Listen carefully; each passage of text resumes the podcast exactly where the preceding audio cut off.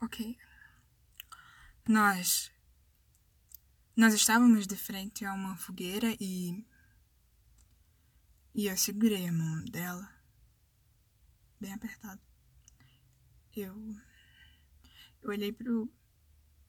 pro seu rosto que brilhava a refletir as cores observadas. O... Seus olhos gritavam vermelho, laranja, amarelo. Meu peito apertava a cada suspiro demorado que ela dava, concentrada na, nas ondas das chamas. Os lábios entreabertos, jogando fora o ar já usado pelo seu corpo, o que um dia, um segundo, um instante já te pertenceu, agora faz parte de uma atmosfera densa e pesada que nos circula sem quietação. Se ao expirar, me inspira. As nossas mãos ainda juntas pingam um suor quente que escorre por entre os nossos dedos. Eu sinto, por entre as minhas veias, sem exageros, o que o nosso abraçar de palmas quer me dizer com as vibrações pulsantes por todo o meu corpo. O fogo na nossa frente dança com o vento.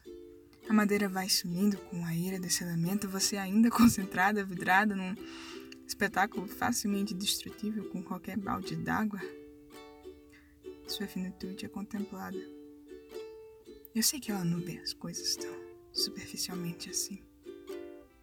É por isso que uma fogueira instalada nas nossas mãos apertadas, consumindo a nossa pele centímetro por centímetro. Você é tão grande que me assusta. Pisoteia pensamentos fúteis com o plural de suas palavras. Me queima com esse olhar demorado agora nos meus lábios, que também estão entreabertos. Eu tô jogando fora o ar que me consome por prender o que quer estar livre de mim pesares profundos e desejos egoístas de não querer estar segurando apenas a sua mão. Quero te ferver o corpo todo.